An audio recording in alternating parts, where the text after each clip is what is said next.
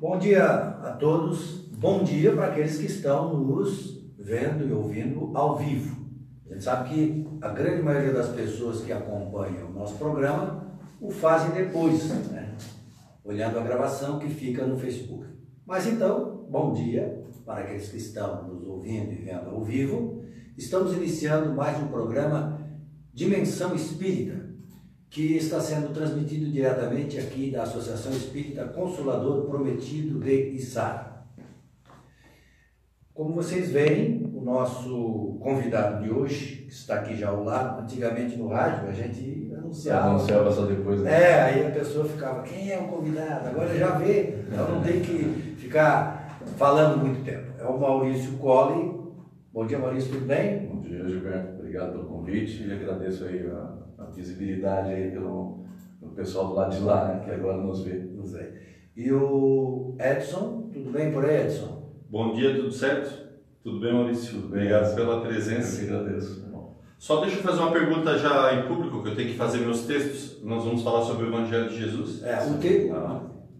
o tema que o Maurício nos apresentou é a lição do Monte das Oliveiras. Ah, perfeitamente. Certo? Desculpa, era isso mesmo. A lição do Monte das Oliveiras, que é baseado numa palestra que ele inclusive fez na nossa casa, aqui na Associação Espírita Consolador Prometido de Sara, de onde está sendo gerado o programa, mas essa palestra você tem feito na, nas outras casas, não é? Sim, sim. Essa temática, né?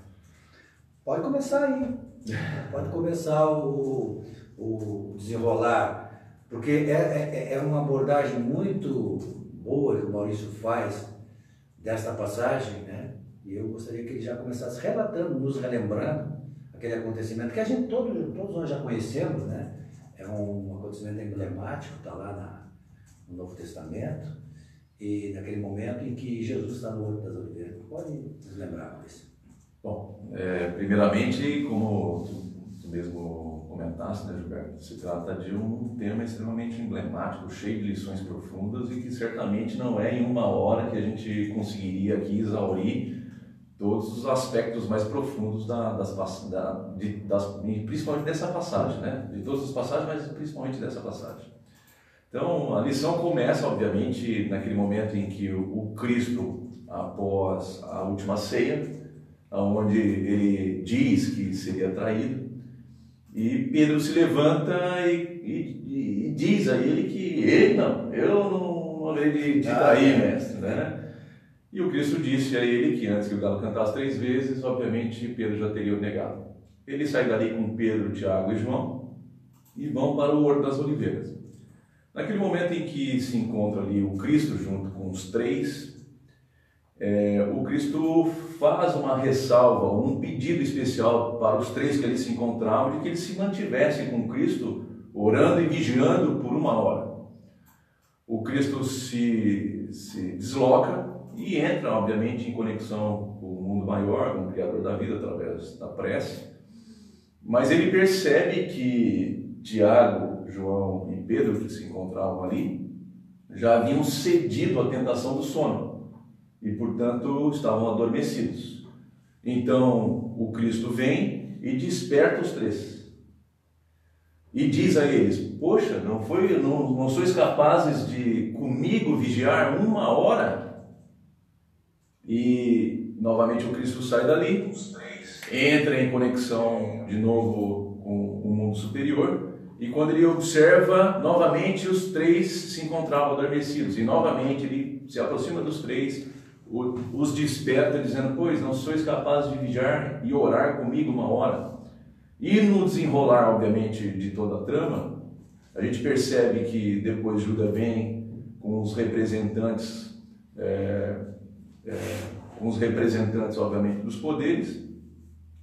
Ele entrega o Cristo com um beijo e se faz a prisão é, do Cristo naquele momento. Ressaltando então que naquele momento ainda há um, um conflito entre Pedro e os guardas, ao ponto de Pedro é, extrair a orelha de um dos soldados e o Cristo é, trazer à lume a lição de quem pela espada fere, pela espada será ferido. Então, essas lições são emblemáticas, porque inicialmente a gente deveria discutir é, se se trata de lições meramente históricas que a gente está abordando aqui? Ou se essas lições, na verdade, é, servem para a natureza íntima da criatura humana. Do ponto de vista histórico, sempre vai ser um, um conflito, se existiu, se não existiu, enfim. Mas do ponto de vista moral, as lições sempre calarão fundo para a humana. E servem sempre, são sempre atuais as lições. O que, o que eu acho espetacular né, nas passagens do Evangelho, Maurício, é exatamente isso. É que isso aconteceu dois mil anos atrás e, e é, é o, o, nosso dia a dia de hoje. Isso é que é a coisa mais espetacular. Então tu toca num, num ponto extremamente profundo, porque o Evangelho não é para dois mil anos atrás. O Evangelho é para a alma humana nos dias atuais. Então o Evangelho é para o presente. É para o presente. E vem para o futuro. E daqui a mil anos as pessoas estarão discutindo as lições morais dos acontecimentos dos personagens daquela história. Então, o que nós discutimos na lição são os aspectos morais que se sobrepõem aos aspectos históricos dos acontecimentos. Porque ele falava para o espírito humano e não para o encarnado naquele momento. Exatamente agricultor, para o pescador, e sim para o espírito que naquele momento estava vivendo é, naquela condição de pescador, de um agricultor. Então, então a pergunta aqui, para nós, né, e para todos que nos ouvem, nós, né? principalmente para nós, né? É. A gente, como a palestrante espírita, a gente diz que a gente primeiro para nós, né? Aliás, a gente está mais perto da, da, da, da, fala que a gente está falando, da boca. Né? O primeiro a ouvir somos nós, né? É para nós que a gente estava refletindo. É, é, é, buscar o significado, obviamente, da personagem, do personagem ou dos personagens que estão envolvidos nesse contexto. O que, que esses personagens representam na nossa vida íntima? É essa é a grande pergunta. Eu sempre, eu não sou historiador, é, estudei pouco a história, mas eu gosto de fazer coisas com lógica, as lógicas da vida, né? Gosto de matemática, então gosto de lógica. E aí, se a gente observar na história, Maurício, tu mesmo dissesse se, se é importante ou não, se foi verdadeiro ou não aquele fato, né? Mas o importante da Bíblia é o seguinte: uh, tantos escritores passaram pela linha do tempo e quando obras fizeram e elas não eram verdadeiras, elas foram descobertas. Alguém, em algum momento, disse: Isso não é verdadeiro e não é verdadeiro por isso. E as obras dos evangelhos, por toda a história de dois mil anos, não houve quem dissesse que não fosse verdadeiro aquilo. É, é apenas um pensamento lógico para dizer que há verdade naquilo, né? É, não há um estudo científico ela, negando, né? Perfeito. E ela se sustenta pela moral também, né? Porque não há como uh, nas falas e nos tratos do Cristo alguém ir lá colocar uma vírgula, um ponto, uma reticência, né? Então isso é importante que porque super interessante a revista não criticando gosta de vez em quando aparecer. Será que ele era casado? Será que ele, ele era casado com Maria Madalena? Criam essas fantasias que não importa nada, é, absolutamente nada. Importa a moral, o contexto da vida dele que ele deixou para nós. Né? Ou seja, se nós somos capazes de retirar das lendas do passado, como por exemplo da Grécia, Sim. de Roma, da China, ensinamentos. ensinamentos profundos, é porque esses ensinamentos, na verdade, eles estão em consonância com o comportamento humano. Exatamente. Então, no fundo, o Evangelho traz lições ao comportamento humano e é isso que nos serve. Por isso, que, quando a gente abre o Evangelho segundo o Espiritismo, para aqueles que estão começando, vão verificar lá que o, o mote de todo Evangelho é o aspecto moral das lições do Evangelho. E olha só, Maurício, vê que, que aspecto interessante. É, as pessoas que não acreditam em reencarnação e que acham que você po possa evoluir numa só encarnação, olha só. Um fato que se analisa de dois mil anos atrás mostra que pouca gente evoluiu na parte moral. Porque nós estamos exatamente enfrentando os mesmos problemas que eram enfrentados naquela época.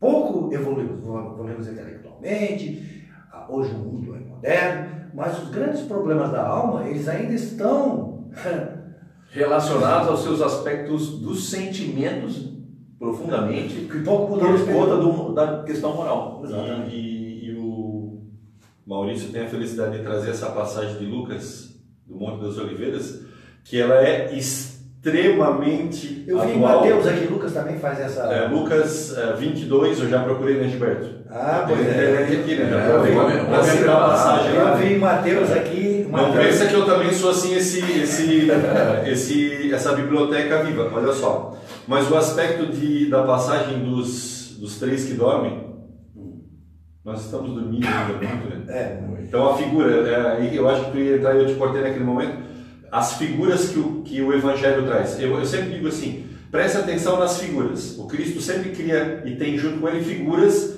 que são os exemplos para aquilo que ele quer trabalhar. Para dizer, as, acontece com os homens. Ele não criava exemplos do além, né?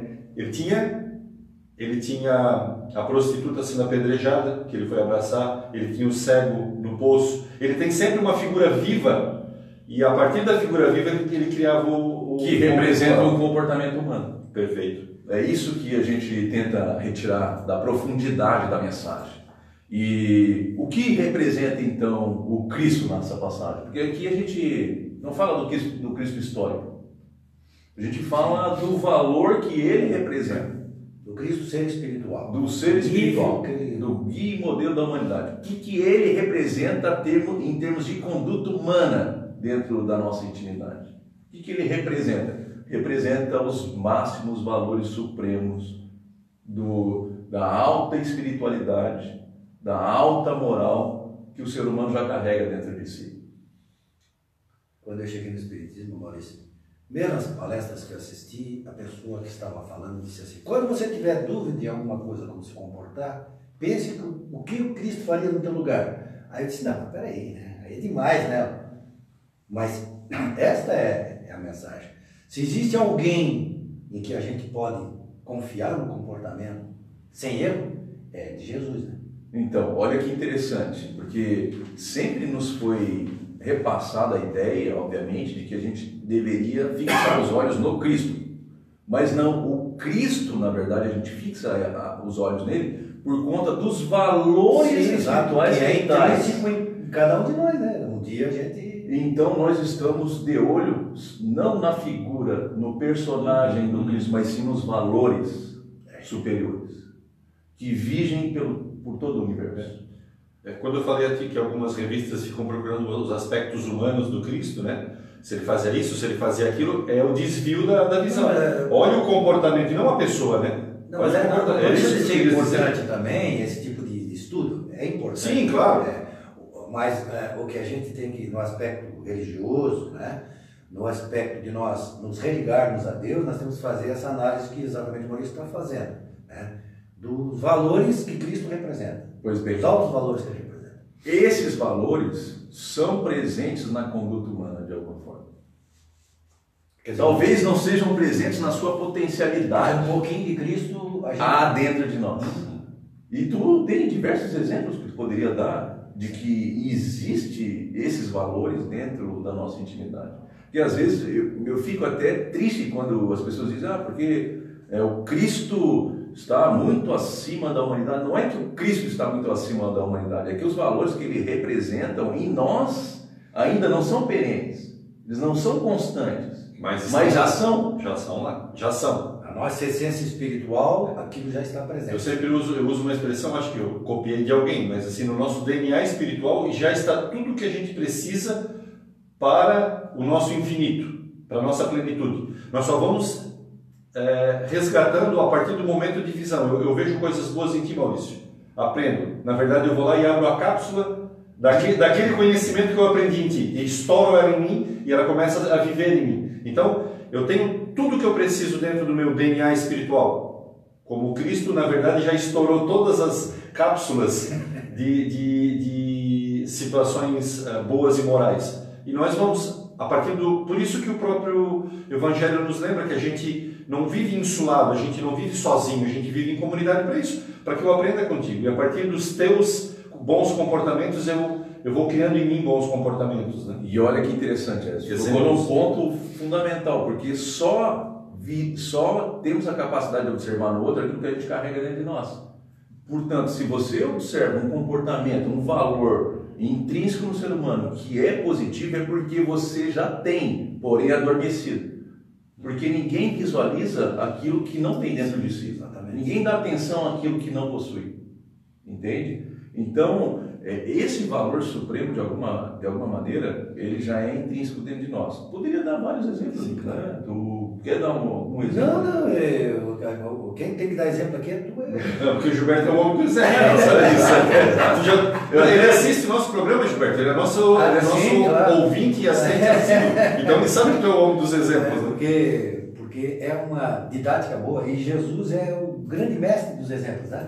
As Todas as palavras. parábolas dele é um exemplo dele. dá. Saiu o semeador a semear e vai falar do pescador e falar de tudo que acontecia no dia a dia para dar o exemplo.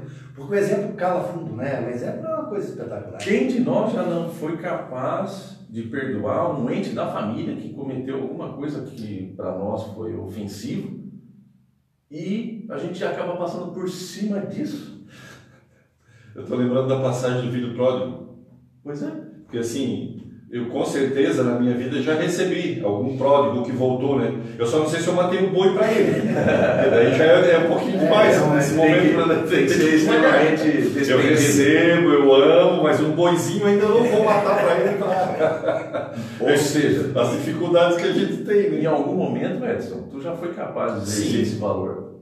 Então, então, ninguém exerce um valor que não, já não possui dentro de si. É porque você já tem. Então, o Cristo é a representação desses máximos valores, dessa constância. E que são, então, os apóstolos adormecidos na, na, na passagem? O que, que eles representam? É, aqueles que estão dormindo. aqueles que estão dormindo, né, Maurício? É, e a, a pergunta que a gente faz é: será que a gente não está dormindo? Grande parte da nossa vida. Acordado. A gente dorme um sono acordado, né? É o sono da invigilância. Quer Eu dizer, acho a que esse termo tu usa na dizer, palestra, a né? gente- Invigilância. A gente a gente está acordado, mas no, fundo a gente está dormindo. Tá né? dormindo, né? É como se fosse, é, na verdade, a gente é como se entrasse numa, numa condição de inconsciência, né? como se praticasse atos até mesmo inconscientes, sem a luz da razão, sem a sabedoria, obviamente, dos sentimentos mais elevados, desconectados aqui dos valores superiores e supremos da vida. Eu falo que a gente anda no, no automático, Maurício. O nosso, o nosso normal é andar no automático. O dia, todo o dia inteiro a gente anda no automático. E aí, quando a gente anda no automático, não, não para para raciocinar, a gente exatamente usa o, o que está lá, de, de- de qualidades inferiores, daquilo que está registrado no nosso psiquismo, no nosso inconsciente, né? que, como se trata de coisa de outras encarnações, não pode ser coisa boa. Porque é, lá estão registrados a maioria das ações que nós já fizemos, muitas delas erradas. E aí quando a gente é, desperta para a realidade, quando a gente pensa em determinado assunto, ah, vou dar um exemplo, a gente passa ali, tem um mendigo, daí a gente passa e ele pede um- alguma coisa, a gente diz, não, acho que ele vai pegar isso aí e vai usar esse dinheiro para beber. A gente já faz o julgamento. E a gente vai, não dá importância. Aí recebe aquela mensagem do nosso né, ah, orientador espiritual, nosso anjo da guarda, diz, por que ele está julgando? Ela ajuda. Ele vai lá e volta. Então, é, nós andamos muito no automático. né? Esquecemos de usarmos a nossa razão para nos orientar naquilo que nós devemos mudar, inclusive, para o futuro. Então, os apóstolos adormecidos representam, obviamente, a desconexão com esses valores superiores, porque eles se encontram nos valores inferiores. E que são os valores inferiores que têm conduzido a raça humana, a humanidade, até mesmo nós, o nosso comportamento do dia a dia, da coisa comum, né, da nossa vida mesmo, a, a caminhar dessa maneira quase que inconsciente. Que, que nos arrasta é, à prática do mal, o que, que nos arrasta a cometer ações que, na verdade, causam dano, seja para o outro, seja para a nossa vida, senão as duas chagas da humanidade, que são o orgulho e o egoísmo. E aí ainda há uma terceira que a gente vai discutir, porque isso aqui é só uma introdução, né? Sim, sim. É uma introdução que ele está fazendo. É uma introdução dessa- programa, mas é Mas medo. como, mas eu queria dizer para ti, nós somos dono da nossa hora. Agora nós não, não temos mais É, momentos não mais limitado no tempo. Nós podemos ficar aqui esse final de semana inteiro discutindo sobre essa passagem. Não tem problema, né? Então, o orgulho e o egoísmo, que representam um adormecimento aos valores superiores da vida, que representam aqui os apóstolos adormecidos, quando a criatura cede a esses valores inferiores, que causam dano a si e à humanidade em todo o seu contexto, obviamente é, é por desconexão aos valores supremos da vida. Então, o que, que o orgulho faz no coração humano? O que, que ele causa na razão? Senão uma cegueira completa. Fala, faz aquilo que Pedro fez, né?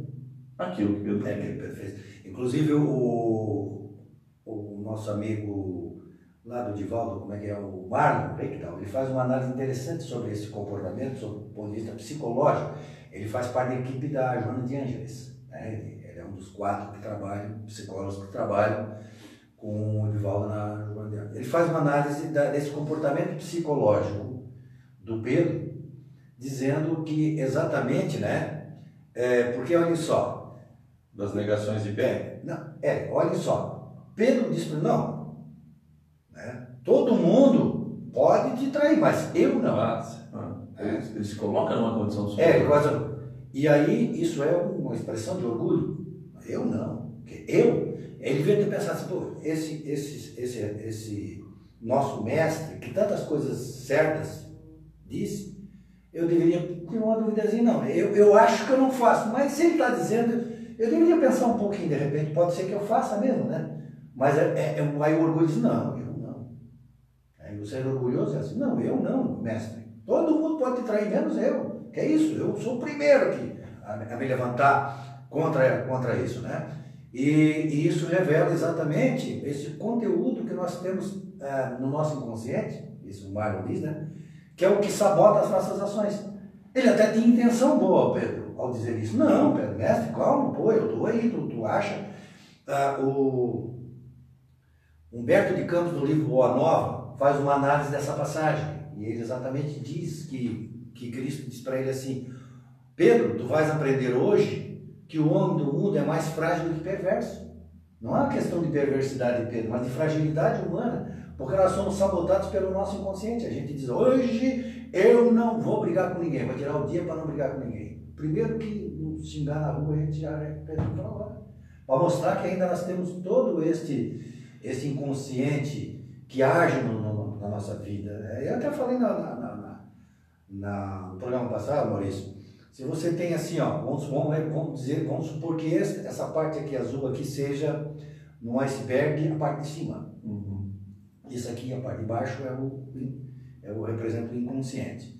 Então, no iceberg, né? Se vier um vento empurrando para cá e a corrente marinha empurrando para lá, para onde vai? Sim, com certeza. Onde a massa maior tiver. Onde a massa maior tiver. Então a gente às vezes até tem a boa vontade. Só que o problema é que nós temos uma massa nos empurrando, que a gente tem que prestar atenção nisso aí. Né? Por isso que no exemplo do Cristo, na passagem, o sono tem um significado. É, É a massa, é a massa, é o todo que empurrou os três, né? Sim, sim. Eles até tinham boa intenção, e ele fala aqui, eu tô, eu tô com a passagem aqui porque é bom av- avaliar a passagem, ponto, porque cada versículo é uma história, né? Quando ele, ele já adverte, orai, para que vocês não caiam em tentação. Mas a massa levou, o sono veio, e eles se deixaram ir. O, o contexto geral ah, todo puxou eles, e eles... Mas a gente também tem que lembrar uma coisa, né, Maurício? Nós todos somos esses três ainda. Só que assim, eles têm culpa nessa passagem, a culpa, há, uma, há uma citação de forma a dizer assim, ah não, eles não estavam comprometidos com a causa de Cristo. Não, eles estavam. É como o Gilberto lembra, a gente está comprometido, só que ainda no contexto geral, o nosso iceberg é levado pela Sim, massa. olha, olha só, o sono é uma necessidade física, é difícil lutar contra Sim. o sono quando tem sono. Não, e, e o É. sono é, tem essa. Ele é emblemático por isso, né? Quem que luta contra o sono e consegue ganhar dele, né? Então, é, na verdade, isso demonstra que nós somos seres falíveis. Sim, é a fraqueza do É a fraqueza humana. humana. né? Então, há uma fraqueza humana e a gente está em pleno combate contra ela. Não contra o outro, Sim. contra a nossa fraqueza A íntima. maior luta que a gente tem que fazer é contra isso. Então, assim, ó, os apóstolos, os três, eles cederam ao sono porque, obviamente, é, ninguém cede aquilo que já não tem dentro de si também. Então, essa fraqueza, eles só cederam porque eles tinham dentro de si. Sim, exatamente. E a figura do Judas aqui na passagem, quando chega e beija o Cristo, é uma coisa impressionante. Porque se o outro cederam ao sono pela sua inconsciência, o, o Judas, não o Judas histórico, mas o Judas personagem dentro de nós, é aquele que conscientemente se desconecta dos valores superiores por interesse pessoal. E veja que quando a gente. Aí o orgulho na essência, né? Aí o orgulho na essência. É. Mas, Desculpa, o egoísmo na essência, né? Isso. Exatamente. O egoísmo na essência. Então a gente está falando de, de dois comportamentos humanos. Um, né? Um orgulho, que é o caso do Pedro, e agora nós estamos no egoísta. No egoísta. O egoísta quer tudo para si Sim, primeiro. exatamente. E se a gente pega o livro Boa Nova, vocês vão ver que tem a passagem do Judas. A intenção do Judas nunca foi matar o Cristo, era submeter o Cristo aos seus próprios interesses. Porque ele queria ser o chefe, o chefe da, da nova religião que surgia à luz do Exato, pensamento qual era o, o interesse de Judas? Ele disse, esse, esse- homem veio para mudar o mundo, é, porque ele, E ele reconhecia isso. é, para mudar o mundo, mas ele não se mexe, ele tem que se mexer. Então ele queria provocar uma situação que Cristo fosse levado a reagir e, e os, e os judeus tomassem o poder e, e- e libertassem dos romanos. É que o Judas. uma outra sempre intenção atrás até É, política, né? Política. E eu vou estar, como eu desencadeei esse processo, eu vou ser o primeiro-ministro. Na verdade, na verdade, a espera messiânica dos judeus era para a libertação dos impostos. E para eles se Ah, tornarem um povo, materiais. É, materiais. um povo dominador. Eles iam trocar. Não, e não a, a- a retirada do aguilhão do aspecto moral. Não, eu- Né? aliás, os fariseus já Na verdade, só- na verdade, a gente tem que deixar bem claro aqui que existiam duas correntes. Uma tinha esse pensamento, o, o Haroldo explica bem, e outra que realmente entendia qual era a finalidade da vinda do Cristo. Né? Tá. Existiam esses dois pensamentos entre os judeus. Mas assim, é, para falar sobre interesse. Então, assim, no fundo, Judas queria submeter o Cristo à sua própria vontade, porque ele achava que o Cristo não tinha poder de liderança para poder é, comandar uma re- verdadeira revolução. Que, na verdade, o Cristo precisaria dele. Sim, ele, você então mandava aí nessa, Isso. Daí assim, quando a gente vai para o livro dos Espíritos, aqui eu vou fazer um- uma leitura bem rápida e vou tentar ser o máximo explicativo possível, porque a gente já ficou meia hora só na introdução. Não, mas tá boa essa introdução. Ah, Qual é a mais meritória de todas as virtudes? Questão de oito- é, número 893 do livro dos Espíritos. E ele vai dizer que a sublimidade da virtude, porém, está no sacrifício do interesse pessoal, pelo bem do próximo, sem pensamento oculto. A mais meritória é a que assenta na mais desinteressada caridade. Gente, caridade na sua essência, que a gente já sabe que é benevolência, indulgência, perdão das ofensas, só existe verdadeiramente quando ela é completamente desinteressada. Então, na passagem, Judas, ele age em completo interesse e consciente desse interesse. O que, que eu estou tentando ressaltar? Quando nós, na vida prática do dia a dia, não age conscientemente na defesa e planejamento dos seus interesses íntimos, em detrimento do outro. É natural em nós isso, Maurício. Eu estava pensando depois, quando eu pedi, ó, dá uma olhada na palestra. Eu dei uma olhada na palestra, assisti ela pessoalmente, depois li, vi de novo. Mas todos nós nos comportamos assim, porque quando não é para nós, é para nossos filhos. E aí, quando a gente amplia mais um pouco, é para nossos amigos. E quando a gente amplia mais um pouco para nossa cidade, a gente dificilmente pensa no, No todo. todo, indistintamente. Né? Indistintamente, eu digo todo o seguinte: pensa no pessoal da Argentina, né?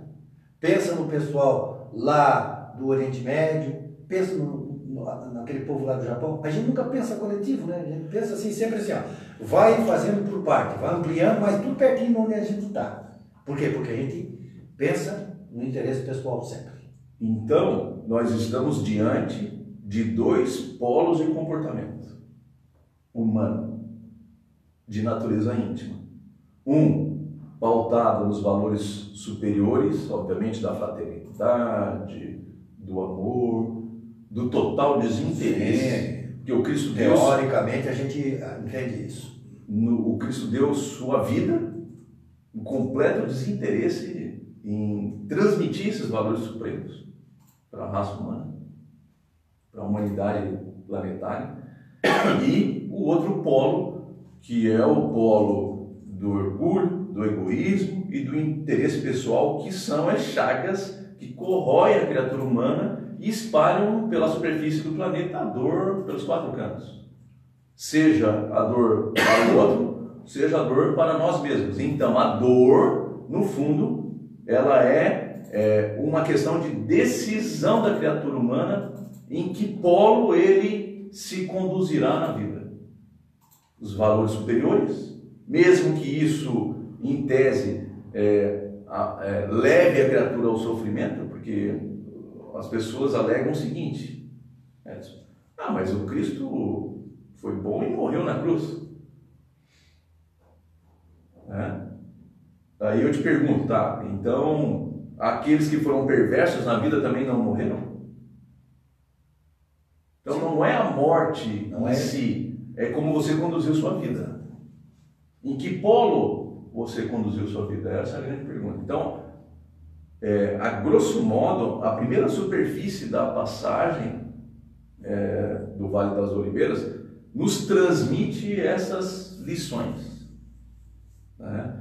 E aí agora a gente vai talvez para a questão de fundo da, da mensagem.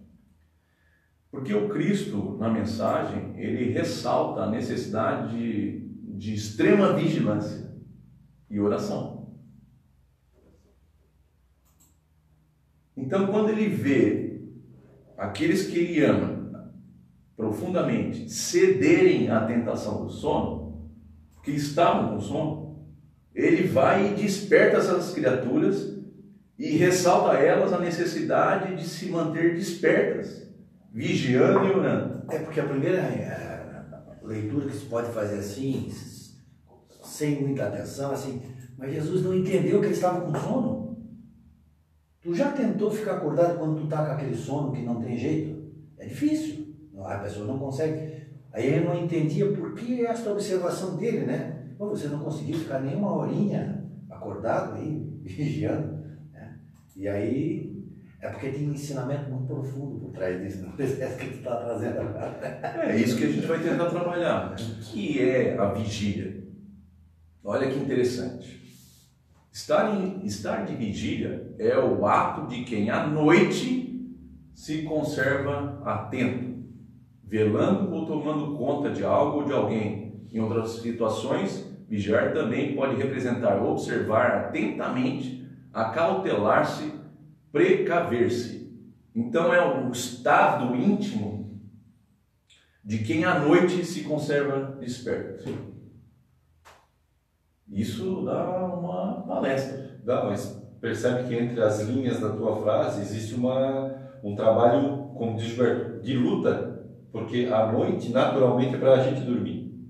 Quando na vigília tu tens que ficar acordado. Mas a gente poderia dizer, fazer o exemplo do dia, não, mas é que à noite, o, pela história da nossa evolução, as noites são para descansar. E lá tu tem que lutar contra isso. Na vigília tu luta, há uma luta. Tu faz força para ficar acordado. É, Toma um cafezinho, né? A gente faz, usa de, até de artifícios para poder ficar mas, acordado. Mas, mas, mas quero dizer assim, é, há uma luta. É. é. Simbolicamente, há uma luta na vigília. É uma luta, mas olha só, e se estivesse numa festa, numa serenata, fazendo uma festa, ele não ficaria acordado? É uma coisa interessante. É. Aí porque, gente, tem, porque, porque tem interesses. Exato. Exato. É, Olha só que, que, que, conexão. É. Né? Então, assim, vamos pensar. O estado de quem à noite se conserva desperto. Bom, a vigília é para a noite. Ninguém faz vigília de dia, em tese. Né? Sim, sim. Por quê? Porque se faz vigília à noite, porque é o momento que as pessoas estão adormecidas se, se encontram um, um, um vigilante com o objetivo de, de preservar a vida, os bens, enfim. É a vigília. À noite, que noite que a gente está tratando aqui? Será que é a noite física? Porque o Evangelho ele é todo simbólico. Simbólico. E João faz exatamente essas análises, né? Todo esse simbolismo. Aquelas as idas de Cristo para cá, para Jeová, tudo isso é analisado por, por João. Né? Então, luz e trevas, noite e dia, valores inferiores e valores superiores. Então, aquele que à noite, na escuridão da sua alma, que ainda possui valores inferiores, fortes, presentes, feito o, o,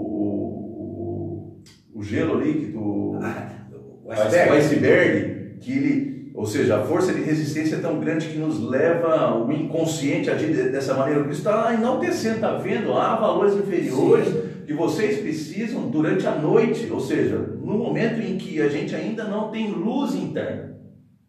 Porque se tivesse luz interna, não, não precisa de vigilância mais. Sim, sim, sim.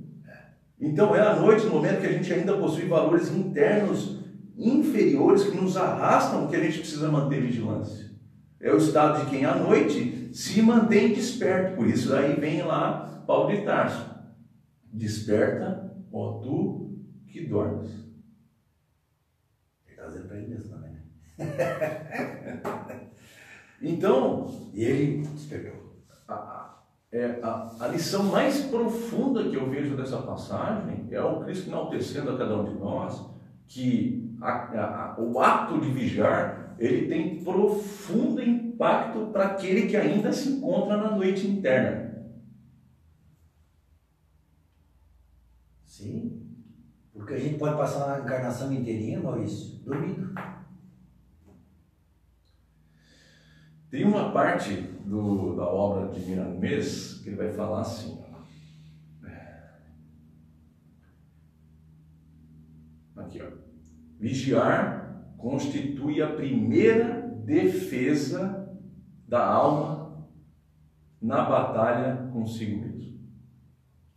Policiar suas mais caras experiências contra as investidas do mal que deturpa, da ignorância que desestimula, da sombra que entristece o exercício do pensamento poderá ser uma lavoura de conhecimento inesgotáveis e desse manejo individual tiraremos lições valiosas, porque a razão constitui o professor insubstituível no templo do coração. O que, que ele está tentando ensinar para nós aqui? Que a primeira defesa, a primeira arma, a primeira espada, o primeiro escudo contra as nossas próprias imperfeições é o ato da nossa própria vigilância. Não é o outro, aguardar o outro nos apontar, ou, ou esse comportamento vir à tona, não. É o ato de responsabilidade de cada um consigo si próprio. Claro, exato. É interessante. É só, é, Maurício, só para não, não, não nos esquecermos disso, o Miramês é um espírito, né? Isso. É um espírito que. Deixa eu pegar aqui qual é o livro dele. Né? É. Eu, ele, ele, ele, ele nos traz diversos ensinamentos, né, como o espírito de levar a envergadura, e tem muitos livros, muitas obras que ele editou. Né? Eu li o Francisco de Assis, eu li Maria de Nazaré, alguns livros, né? E ele tem um comentário muito bom sobre o, livro dos Espíritos, né? o Espírito Miramês. Para a gente Saber, dizer né? isso, porque muitas pessoas que não são espíritas não querem esse tal de Miramês que eles estão falando aí. boa, boa, é. sempre fazer a citação. É. Mas, mas, quando o Maurício falava aqui, me veio um pensamento, aí eu peguei, vou ouvir meu olhar aqui para os comentários da, que estão entrando, e o nosso amigo Jones lá de Tubarão, ah, que sempre é um, um assíduo ouvinte, assistente, assistente nosso. Um abraço ao Jonas. Um abraço aí. Olha a colocação, e eu pensava nisso para colocar. Eu não estou roubando, Jonas, não estou roubando. Isso aí é a sintonia dos pensamentos. Olha o que, que ele diz. Será que a mensagem do Cristo não se dirige àqueles que, já dispondo do conhecimento, se esperam um comportamento diferenciado, consciente? E o que, que me vinha a ideia? Se ele fala do sono, ele fala do sono para aquele que já não dorme. Então, para nós que já temos consciência das coisas morais, eventualmente vamos ao sono. Então, aqui diz o Jones, não está falando para nós que já temos o conhecimento de estar acordados, de mantermos-nos acordados, mas nos deixamos ao sono. Sabe? Essa analogia. Porque para aquele que ainda não conhece, o sono domina. Ele não, é dá, conta, ele não dá conta. É, de... igual, é igual o, silvícola, o índio que não conhece da lei, né, Gilberto? Gilberto, é, vocês são advogados. Agora, agora estou tô bem aqui com dois advogados. Para ele, a lei é diferente, porque ele não conhece a lei, certo? É assim? Me, me permitam, né? Existe essa então, existe essa possibilidade, porque ele não tem conhecimento da lei. Então, para quem não tem conhecimento da lei. Aquele que está fora da civilização, que está lá incomunicado, tudo bem, é. não entende. Mas para nós que temos conhecimento da lei, é diferente. Ela se aplica a qualquer minuto. Então, eu fazendo essa analogia, é o sono está para nós que já sabemos estar, ficar acordados. Ou que temos condições de saber. É que, como diz o Jones, estamos é, temos comportamento diferenciado e somos conscientes daquilo que temos que fazer. Né? Nós já temos a moral frente aos nossos olhos, mas eventualmente caímos no sono, caímos na vigilância. Mesmo sabendo o certo, a gente acaba cometendo o errado. Eu acho que é esse o, o, o que o nosso querido amigo Jones fala e, e me veio à mente. É, uma, é, quase que uma pergunta para ti, Maurício. Não, é, é, que eu quero pegar aqui a questão dos espíritos para deixar pô, pontual. Eu estou muito feliz. É, aquela questão do Cristo, o guia modelo da humanidade, é a questão de número, que eu não me lembro aqui. Pesquisa lá, eu também sou ah, ruim. Agora, agora ele Ó, Eu, eu acho chique aqueles palestrantes que tinham fala, questão tal, é... questão tal, é, decora, porque eu não consigo, eu não tenho uma inveja, na verdade. Ah, me fugiu o número da questão, era. Eu quero pegar ali. 625. É, 625. Boa. É, é outra o coisa. Google, né? O Google é o maior estudioso da doutrina espírita. Então, olha só, tem uma passagem aqui que vai dizer o seguinte. Aqui. Olha só, Jonas, é, me ajuda a comentar aí do lado de lá, tá? Questão de número 621. Onde está escrito a lei de Deus? Uhum. Na consciência. Que eu, que eu acabei fazendo a analogia do DNA. Né? Ah. O DNA está lá já. Nossa consciência está pronta. Beleza. Não é na Bíblia Sagrada, não é no Alcorão, não são nos livros sagrados, não. Está na consciência. Lá, na verdade, Porque é uma expressão do que, daquilo que já está na consciência humana. É a consciência do espírito. Do espírito. Né? Né? Então, mas preste atenção nessa questão que é de 621A, que vai dizer assim: visto que, os, que o homem, ou que o homem traz em sua consciência a lei de Deus, que necessidade haveria de lhe ser ela revelada? E o Espírito responde: ela ou ele, o Espírito, a esquecera e desprezara. Quis então Deus fosse lembrada. Bom, ou a gente não sabe né? ignora, ou a gente sabe, só que esqueceu ou despreza aquilo que sabe. Então, é, de fato, há criaturas que já possuem o conhecimento e cedem por desprezo aquilo que já carregam dentro de si. E isso é uma decisão. Uhum. Né? Então, quando ele está falando ali, ah, não, seria uma passagem está falando para aqueles que já sabem sinceramente, com todo respeito, eu acho que todos já sabem, porque isso já é na consciência humana, porque a lei está na consciência. A questão aqui é o seguinte: é, ela vem e ela precisa ser relembrada à humanidade de modo constante. Por isso que veio Sócrates, faz a maêutica, traz de dentro da alma humana. O que, que ele está fazendo? Está relembrando cada um de nós acerca desses valores supremos da vida que já. O que, que o Cristo fez? Ele revelou alguma coisa? Não! Ele relembrou dentro de nós os valores que já estão intrínsecos. Né? Esse, esse foi o papel central dele. Agora, é, entre saber, fazer e viver e desprezar o que se sabe é uma decisão humana. Então, eu acho que a, a tentação do sono não é só para aqueles que possuem.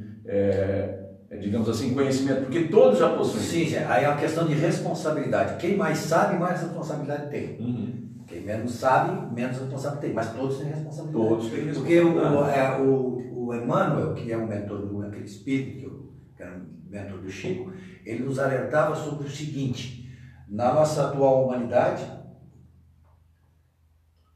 pode-se dizer todos os espíritos têm consciência porque nós estamos num estágio de evolução em relação humanidade, que todos nós já tivemos lá no mundo espiritual, né? e sabemos que existe Deus, e sabemos de tudo isso aí, desses valores. Isso já está em nós. Por isso que quando o Espírito diz assim, está na consciência, está no Espírito, né? Está no Espírito. Não na consciência, essa nossa consciência aqui, material, não no Espírito. Está no Espírito, está presente em todos. Ele não diz assim, menos isso, menos aquele, não. Ele diz, está em todos. Né? Com um grau maior ou menor, mas está. E, e, e eu concordo com o Maurício, eu acho que esse alerta é feito para todos indistintamente. Porque os três que se encontravam ali eram os três que tinham Mas a relevância que o Maurício dá, eu, me permite assim, não é, nem é contraditório ao que não, o João falou. É, é, assim, ele está falando é o grau. Ele fala para todo mundo. Só que existe também aquele que faz por querer. Sim, vamos usar sim, essa sim, expressão. Aí o grau de responsabilidade dele é maior. É óbvio. Foi ele o tá que se o Judas comprometendo. fez. É claro, ele fez por E- querer. E como, Sim, e é como. Jesus disse, Jesus não estava chamando a atenção de um alguém que chegou lá e disse, fica aqui vendo comigo, ele estava chamando para aquele que foi convocado. Então a responsabilidade dos apóstolos era muito maior. Os quatro que estavam ali tinham conhecimento. Era elite. Os três, era a elite, Elite do pensamento. Os três, Tiago e João, eles se cederam, mas eles tinham conhecimento. Sim. Desprezaram o conhecimento dentro de si de modo inconsciente, mas desprezaram, foi uma decisão. É, são os dois, é, a visão que tu estás colocando são as duas situações, né? Isso. Um se deixa levar pelo sono, que é o movimento da vida, e o outro vai lá e põe a pedra no caminho. né? Isso. Um tropeça na pedra do caminho, não a vê. Isso. Por invigilância não vê tropeça. E outro põe a pedra no E olha caminho. só uma coisa que me ocorreu agora. Ju- Judas estava acordado. Sim, consciente. Isso. É. É, é. Consciente. estava acordado. É, Enquanto os outros estavam lá dormindo, ele estava acordado. Então, quanto levanta essa questão do interesse pessoal, como isso muda. a- aí, como é que daí a gente fica acordado? Pois é, e não só isso, né? O ato de vigiar é tanto para o Judas como para os claro. adormecidos. Óbvio, óbvio. Porque o Cristo se encontrava em vigilância, Uhum. porque ele estava em conexão. É um negócio. É, se a gente for ficar agora fazendo uma filosofia só do, do lembrar, como o Gilberto fala, é, da, da atenção, quem está acordado ainda tem a percepção de vigilância muito maior do que aquele que começa a ser dominado pelo sono. né? Por isso que ele vai pagar mais na, na causa do efeito. de responsabilidade maior. responsabilidade dele é maior. Agora, olha só, Miramês também diz nessa obra, assim, a tentação traduz-se por um impulso íntimo dirigido para o pecado. Aqui, É. né? Originado dos instintos inferiores e da malignidade do tentador. É, o pecado expressa-se por meio de uma transgressão da lei ou de um preceito religioso qualquer, uma regra. Então, quando a gente fala pecado, a gente está falando de transgressão. Sim, É, claro. né? a- a- o termo, se a gente for falar etimologicamente o significado, significa errar o alvo. Isso, Você vai, você errar o caminho. Isso. Então, tudo aquilo que é, Porque, significa lê, essa parte, lê essa parte, por favor, de novo aqui para nós, Maurício. Aqui acho- impulso íntimo dirigido para o pecado originado É. dos instintos inferiores da criatura. Olha só, eu, eu, enxerguei assim, porque a gente tem costume de dizer que as coisas que nos acontecem, me permitam, não estou fazendo analogia e nem comentar a nenhum tipo de outra fé, é assim, ah, o que eu fiz foi o diabo que me botou na cabeça. Mas olha o que, que o Miramês diz, é é um um impulso íntimo dirigido para o pecado. Quer dizer, lá dentro de mim, está lá aquilo. E aí, agora vamos usar na leitura espírita, a intuição negativa diz assim, tu gosta de ouro, né, Judas? Peça algumas moedas e traia o Cristo. Aí dentro dele está lá, o impulso íntimo dirigido. ponto central do negócio, ou seja, o Judas só traiu porque ele tinha dentro dele, Claro. obviamente, Nós a ganância pelo ouro, né? Claro. A ganância pelo ouro. Olha o que que o que que Emmanuel fala na obra, deixa eu ver aqui qual é a obra. Na obra Esse telefone nós vamos roubar, Gilberto. É, tá cheio de coisa Não, boa. aqui, na verdade, aqui é o André Luiz, tá? Na obra Ação e Reação. Olha só o que, que ele diz. Cadê? Já perdi aqui. Pode ser. Aqui, ó. Cada um é tentado exteriormente pela tentação que alimenta em si. Então, onde que a gente quer chegar nessa, nessa nosso, nosso diálogo aqui? É que não é o exterior. O exterior fabrica situações. E, pelo, obviamente, pela lei da afinidade, né? a gente é, é, é levado para aquelas as situações em que temos afinidade, obviamente, é, é, o interior, em razão da invigilância interior, é aquilo que alimentamos dentro de nós que de certa forma nos faz ceder. Então ninguém vai ser testado dentro de si por questões exteriores se ele não alimenta dentro de si é, esses maus pendores, esses instintos inferiores. Uhum. Então, veja bem, Judas foi, te, foi tentado aonde? Foi testado aonde? Obviamente, na sua, no, na, na, sua mazela de interesse pessoal. Né? Porque ele era um ser ambicioso. Onde que é, Pedro foi tentado? No seu orgulho. Né? Então, é porque ele trazia isso dentro dele. Muito embora é, Pedro iniciou seu, seu apostolado, seu apostolado, seu, sua reforma íntima no momento em que ele toma consciência da pequenez dele, que ele não que era cantou, né? Que o galo, o galo cantou a terceira vez, ele percebeu que tudo que havia acontecido de uma vez só, né? Percebeu todo o contexto, né? E que ele não era aquele gigante que ele imaginava. Agora, não, porque, eu, porque essa, é, vocês tocaram um ponto, eu, eu li essa passagem do Humberto Campos, ele analisa exatamente isso. Ele diz que naquele momento, Pedro, que era rigoroso na análise, ele julgava, Sim. ele não aceitava as mulheres, ele tinha todo um comportamento. Quando ele leva aquele baque, ele reflete e começa e muda. Ele diz, mas aí se transforma. Não. Quer dizer, não é se transforma, é, transforma no é. sentido, ele já tem os valores, começa a utilizar esses valores mais elevados e ele passa a ser o fiel da balança. Ele passa a ser o grande líder que foi Pedro, né? Uhum. E a gente acompanha a história dele ali. Tem um filme na, na, na Netflix sobre Pedro, é, não me lembro agora o nome, mas é espetacular porque ele faz essa análise. Cada momento que alguém vinha dizer alguma coisa, ele assim: Eu traí o mestre, eu fiz aquilo. Então, todo o comportamento futuro dele levou em conta essa introspecção que ele fez a partir de, desse, desse momento. Por isso que a gente usa aquele exemplo, né? Que esse exemplo, na verdade, eu peguei do Haroldo. Ele diz que Pedro a redenção. É ah, Pedro a redenção. É isso mesmo. Que na verdade, de forma íntima, é tu, para poder dar um exemplo prático, é tu reformar um avião em pleno voo. Gostei dessa tua. Dessa tua. e se não reformar, o avião cai. Né? Então, assim, é um ato extremamente de esforço agigantado, porque a gente está lutando contra as nossas camadas mais inferiores. Por isso que o é, Emmanuel vai dizer o seguinte: ser tentado é ouvir a malícia própria, é abrigar os inferiores alvitres de si mesmo, os inferiores desejos, necessidades, anseios, porquanto ainda que o mal venha de fora, somente se concretiza e persevera se com ele afinizamos. Ou seja, se na intimidade do coração temos sintonia. Exatamente. Olha só que, que, que colocação bonita que, que o Emmanuel faz, né? Ou seja, se a gente não tiver sintonia, não, não acontece nada por mal que seja o mal que nos, nos seja direcionado. Ele só vai ter efeito se a gente der reflexo a ele, se a gente der. Por uma lei da física chamada ressonância, né? uma das qualidades da, da, da física, se, você, se a gente procurar na internet, tem uma ponte nos Estados Unidos ela foi derrubada pelo vento, porque entrou em ressonância com a frequência do vento. O que, que aconteceu? Nós vivemos em meio frequências, né? frequências dos comportamentos, frequências de rádio. Quando uma frequência se combina com a frequência daquele material, ele, né, se, amplia. ele se amplia de tal forma que é, pode até destruir. E nessa, quem procurar na, internet, deve ter no YouTube, vai ver que o vento chacoalha de tal forma que ela não se sustenta mais e ela cai. Quer dizer, nessa ressonância como exemplo, é a ressonância ou a influência ou a simpatia que a gente se deixa estar por positivo ou, aqui no caso, pelo negativo. Né?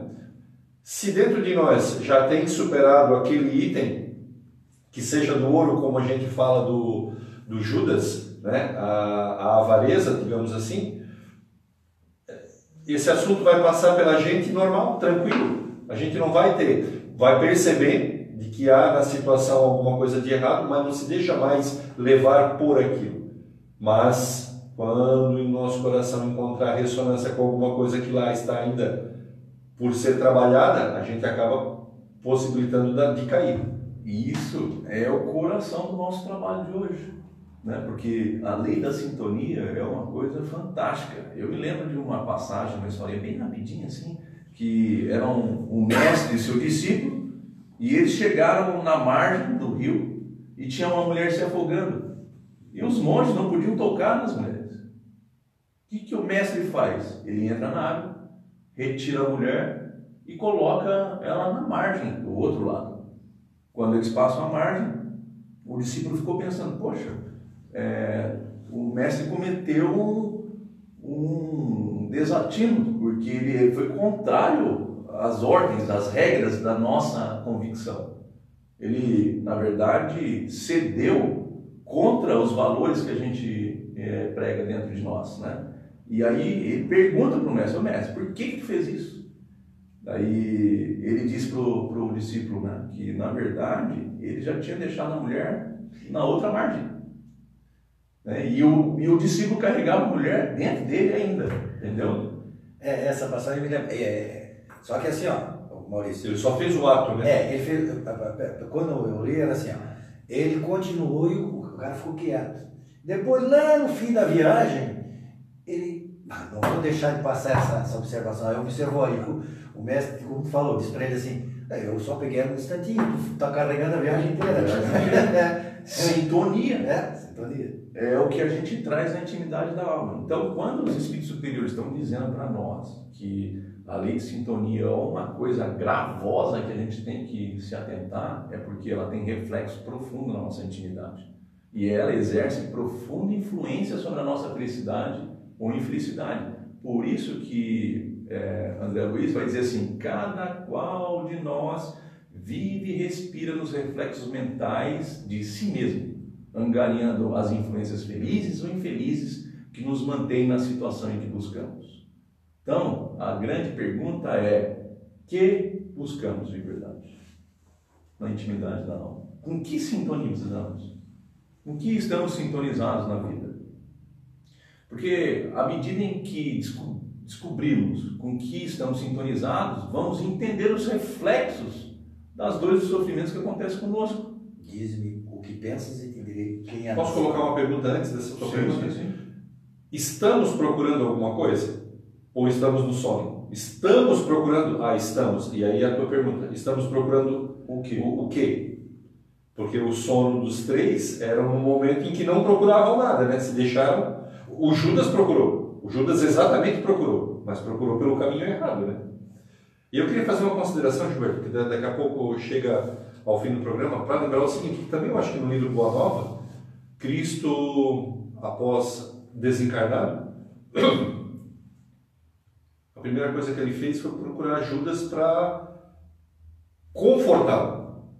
Então Judas, nessa figura toda do Evangelho, que, que acaba sendo aquela figura do carnaval, né, que as pessoas penduram o boneco e depois ficam malhando Judas, faz dois mil anos que a gente malha o Judas, a figura de Judas foi uma figura emblemática no contexto, que precisava para que aquilo acontecesse e tal, mas o próprio Cristo foi ter com ele, porque ele se suicidou, e a gente sabe do, do, dos problemas do suicídio, foi lá ter para procurar ele para confortá-lo e sei lá o que, que próprio, eu não tenho nem ideia do que no coração do Cristo já foi lá para pegar ele como, dizer assim, não, calma, tu fez isso, mas tem todo um contexto. Então, a figura do Cristo, do, do Judas, como traidor, ela é emblemática. É, e, Mas e, o Cristo vai lá ter com ele depois. Né? É, é bom a gente lembrar também, porque a gente vê assim, por exemplo, aquela, aquela hoje até em dia, né, as pessoas elas penduram Judas, batem nele. Judas já se recuperou há muito tempo. A doutrina espírita nos traz a, a informação de que Judas foi Joana d'Arc. Ou seja, ela veio com a missão divina, olha só, olha a importância da Joana d'Arc na história da humanidade. Então, Judas não só se recuperou, como também auxiliou todo um processo histórico Libertação. de libertação no mundo, porque não foi só aquela questão da França, né? Toda, não vamos entrar numa análise completa sobre isso, mas Judas já se recuperou. né? E aí, quando eu vejo as pessoas lá batendo, lá, malhando Judas todo ano, eu fico pensando, puxa vida, como o ser humano custa. É. Malhando a si mesmo. Né? Malhando a si mesmo. Porque aquele lá não precisa mais malhar, que ele já foi. É. Então, Mas Maurício, faz a, a, a, observação final, né? porque realmente essa tua análise que tu nos levou aqui a fazer, ela em todo o Evangelho se presta para esse tipo de, de, de análise, né? Desde o começo até as últimas partes, nós trazemos para o nosso dia a dia para aquilo que nós vivemos, porque essa é a missão do Evangelho, né? Se ele não servir, eu sempre digo, se não servir para a nossa vida, para que serve? Tá? Mas pode, pode fazer aí a análise final, porque nós estamos chegando aí já no final do programa, mas você tem um tempo todo mundo para fazer, não precisa se, se apressar. Tá. Então acho que eu vou fazer a leiturinha de um textozinho final, não sei se... Cabe, cabe. Cabe, Regina. Então tá. Que diz assim, sintonia. Todas as coisas existem no universo, vivem em regime de afinidade desde o átomo até o arcanjo, tudo é atração e sintonia. Nada que te alcança a existência é ocasional ou fruto de uma reação sem nexo. Teu livre-arbítrio indica com precisão a posição que ocupa no cosmos. Guardem isso para a gente poder discutir no final. Uma vez que cada indivíduo deve a si mesmo a conjuntura favorável, desfavorável ou adversa em que se situa no momento atual. Vieste da inconsciência, simples e ignorante, e pela lei da evolução caminha para a consciência, escolhendo a estrada a ser percorrida. Encontrarás o que buscas, tende a posse daquilo que deste, convive com quem sintonizas, conhecerás o que aprendestes, mas somente incorporarás na memória o que vivenciaste. Avança ou retrocede de acordo com a tua casa mental. Felicidade e infelicidade são subprodutos do teu estado íntimo, não uma decisão superior da vida. Amigos são escolhas de longo tempo. Teu círculo doméstico é a materialização de teus anseios e de tuas necessidades de aprendizado. Pelo jeito de ser, conquistarás a admiração ou desconsideração. O que fizeres consigo hoje refletirá no teu amanhã, visto que o teu ontem decidiu o teu hoje. Com os teus pensamentos atrairás, atrai, atraias, atrás absorves, impulsionas ou rechaças. Com tua vontade conferes orientação e rumo, apontando para as mais variadas direções. Disse Jesus: Pedi e vos será dado, buscai e achareis, batei e vos será aberto. Sintonia é a base da existência de toda a alma imortal. Seja na vida física, seja na vida astral, a lei de afinidade é princípio divino regendo a ti, a todos os outros e a tudo que podemos conhecer. Observa, vive no drama ou na realidade, na aflição ou na serenidade, na sombra ou na luz. É postura que está estritamente relacionada com o teu modo de sentir, de pensar e de agir. Esse é o espírito Hamed, né? Tá. Exatamente. Você, você, quando você nos trouxe essa citação, eu, achei, pô, ela é espetacular. espetacular. Cada frase dessa é uma palestra. É uma palestra. É um programa. Né? Mas você pediu que nós observássemos duas coisas. Primeiro, cosmos, a, a nossa a, a, sintonia vai determinar a nossa posição no cosmos, não é aqui na Terra, nem aqui em Sara, nem na região sul de Santa Catarina e nem no Brasil, é no cosmos. Olha só. Olha a importância da nossa decisão, porque ela demonstra a posição moral que tu ocupa no universo.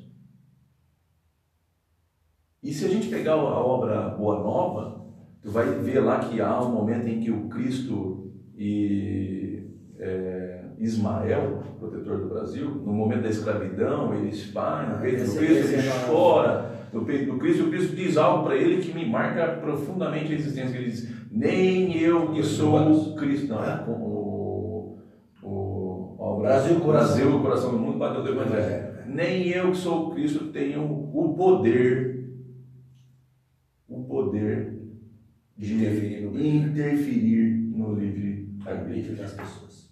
Então, isso, é, isso, é, isso aí chegar a piar, né? O Cristo dizendo essa frase, ele poderia com o dedinho dele fazer assim, né? Sim, resolve tocar, o problema. Né? Tocar, né? Ah, resolve o problema. Pronto, escravidão resolvido. Que mais? Ah, resolvido. mais o planejamento. Já imaginando a fila de problemas na frente de Cristo, ele sabe. Ah, então, assim, o que, que ele faz? Poxa, a criatura humana precisa é, sair da inconsciência para a consciência por trabalho desenvolvido por ele, não Sim, por mim. É, Deus nos dá liberdade para a gente aprender a lidar com ela. Para ganhar consciência. Sim, exatamente. Se é para alguém estar fazendo o serviço por nós, não precisa de liberdade. Né? Senão a gente vai se manter sempre desprezando, obviamente, as regras ou as leis divinas. E com a terceirização, né? Não há terceirização. É, porque até agora, inclusive o Maurício na palestra observou, né? Até agora a gente está tá sendo orientado pelo mundo espiritual. Uhum. Até eu, eu, eu, eu me lembro daquela passagem da, da Gênese, né? que o, o Kardec observa que tem um ditado popular que diz que existe um Deus para as crianças, um Deus para os loucos, um Deus para os bêbados. Ele usa essa expressão ébrios, mas os bêbados, né? E que, na verdade ele diz que é, é, esses tipos de pessoas, eles têm protetores espirituais que estão ali fazendo, protegendo. E a gente está, olha só, né? Maurício chamou, chamou atenção na palestra, quanto tempo que nós estamos aí seguindo a orientação e quando é que nós vamos tomar as rédeas da nossa vida? É? Já está na hora de a gente começar a agir por nossa própria consciência, por nossa própria reflexão. É? Quando é que nós vamos despertar? É, é uma advertência, né? Mas na verdade temos, um, temos a eternidade. Ele também não, não diz que tem que ser amanhã, que é, tem que ser agora. Mas, mas é uma advertência. É a advertência. A pressa é nossa. A é nossa. É. Porque tem uma passagem também que o, que o Haroldo, numa palestra, fala assim que o, o Bezerra de Menezes já podia ter ido para paragens superiores, mundos superiores, continuar seu trabalho lá. Ele disse: não, não, eu quero ficar aqui porque eu tenho amados ainda que tem, estão ainda se é, consertando, me permito usar essa palavra, se arrumando, se melhorando, que eu quero que venham junto comigo. Então, é, tem amados nossos que nós estamos fazendo esperar. Então, adiantemos-nos, né? Para que a gente possa caminhar adiante rápido, né? Porque a gente acha, só pensa, mas tem pessoas que estão além de nós, que estão nos aguardando, querem que estar conosco e, e viajar nessa, nessa grande viagem da, da, da eternidade com a gente. E a gente fica se trancando aqui, né? E Por isso que a decisão não se permitindo. A decisão interna é pelos polos dos valores que nos foram debatidos no dia de hoje, né? Duas palavras ali que tem naquela mensagem final que tu deu, é essa posição no cosmos e vivenciar. Enquanto nós não vivenciarmos, não mudamos. Nós vamos ficar sempre, enquanto nós não tomamos uma posição, a Joana de antes nos alerta muito, você só, só muda o inconsciente, o conteúdo psíquico está lá no inconsciente, quando você traz para o consciente, modifica e joga para lá. Porque senão você vai ficar na mesma. Por isso que a gente vivencia as experiências na vida. Para aprender. senão não, tem, não faz aprendizado.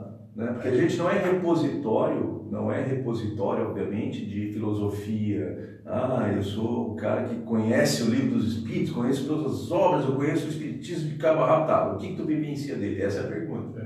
É, é o que o Gilberto falou. O que, que é o que, é dentro do Espiritismo aqui, nesse livro? Se ele não sair daqui e vier para cá, né? Para dentro do nosso coração, e aí então, vivência. Tu mesmo fizesse essa referência há pouco, né? E aí, Maurício? Obrigado pela oportunidade. Né? Mais uma vez, estarmos aqui entre vocês. Nós todos, a humanidade toda, né? Porque assim é uma porta para a humanidade, né? Poxa, agradeço. É um, é um prazer poder refletir, porque são momentos que a gente para, na verdade, na nossa vida corrida do dia a dia, que a gente pode, poxa, refletir com outras pessoas juntos e de repente aprimorarmos e modificarmos, modificarmos alguma coisa que de fato ainda tem dentro de nós de falha e a gente junto vai melhorando. Nos ajudando mutuamente, né? Exato. Isso lembra daquela, daquele aquela passagem que a gente tem usado em algumas palestras assim, que a gente tem que se espiritualizar, né? A gente tem que se permitir a espiritualizar.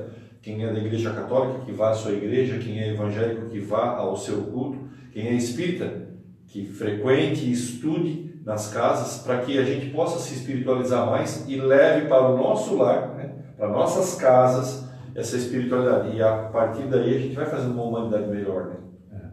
É. É. Então nós agradecemos vocês estarem aí nos acompanhando nesta nossa reflexão, porque ela é útil para todos, né? para nós e para todos aqueles que nos acompanham, porque Cristo veio pessoalmente trazer a mensagem do Evangelho, trazer o seu exemplo, vivenciar o Evangelho, exatamente para que isso servisse de modelo né, para todos nós. Até a próxima semana com o programa Dimensão Espírita.